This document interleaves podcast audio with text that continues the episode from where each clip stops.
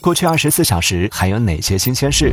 海南电视台主持人发布不当言论被停职。华为回应与懂车帝等平台停止合作。零零后向太直播间拍下估值八百万豪宅。二零二三年四季度三十八成平均工资超一万元。多家卫视晒跨年晚会战报，均称获得第一。抖音新版健康分生效，三百零三名主播被关闭收礼物权限。二零二四年鸿蒙 OS 将成为中国第二大智能手机操作系统。赛琳娜或将退出乐坛，未来将专注于表演。